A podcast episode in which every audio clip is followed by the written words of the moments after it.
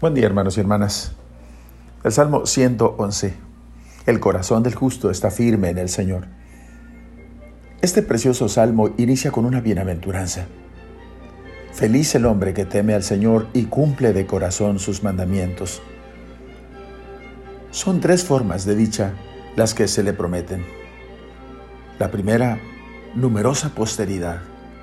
Sus retoños serán benditos. Segunda, prosperidad en los negocios.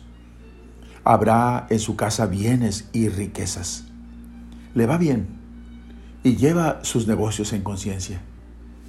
Por último, inmunidad contra los ataques de la desgracia, de la mala fortuna y de los malvados. No tiene miedo a las malas noticias. Nada teme. Su corazón está firme nada logrará perturbarlo.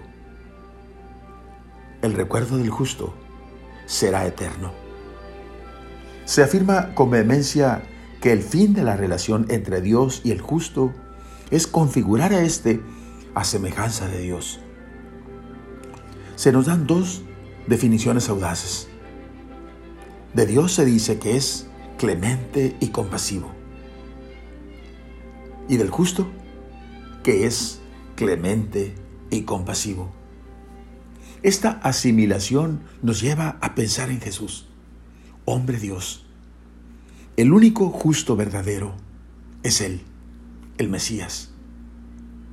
Hemos de releer ese salmo en referencia directa a Jesucristo nuestro Señor. ¿Quién más que Él valora los mandamientos del Señor?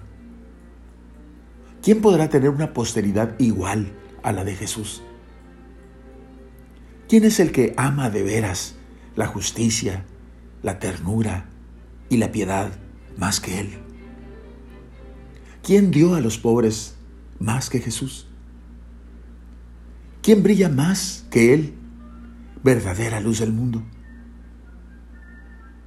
En este salmo, que habla esencialmente de la alianza con Dios, vemos ya resaltados los deberes sociales el justo jamás vacilará.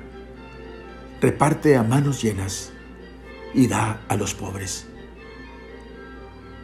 Así que Dios, el Señor, es el fiador de la dignidad humana y el promotor de la igualdad entre todos los hombres.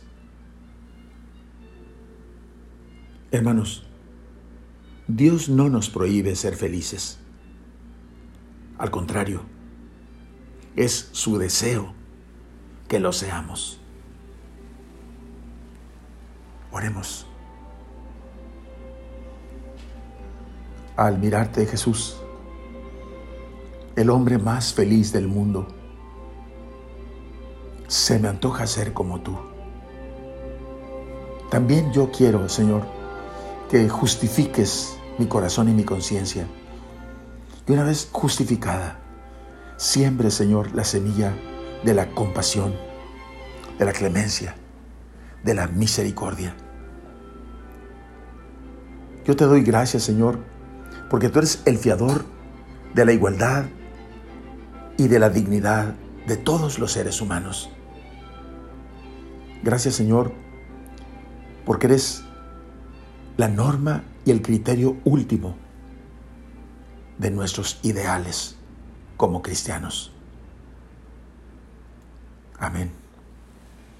La bendición de Dios Todopoderoso, Padre, Hijo y Espíritu Santo, descienda sobre ustedes. Amén.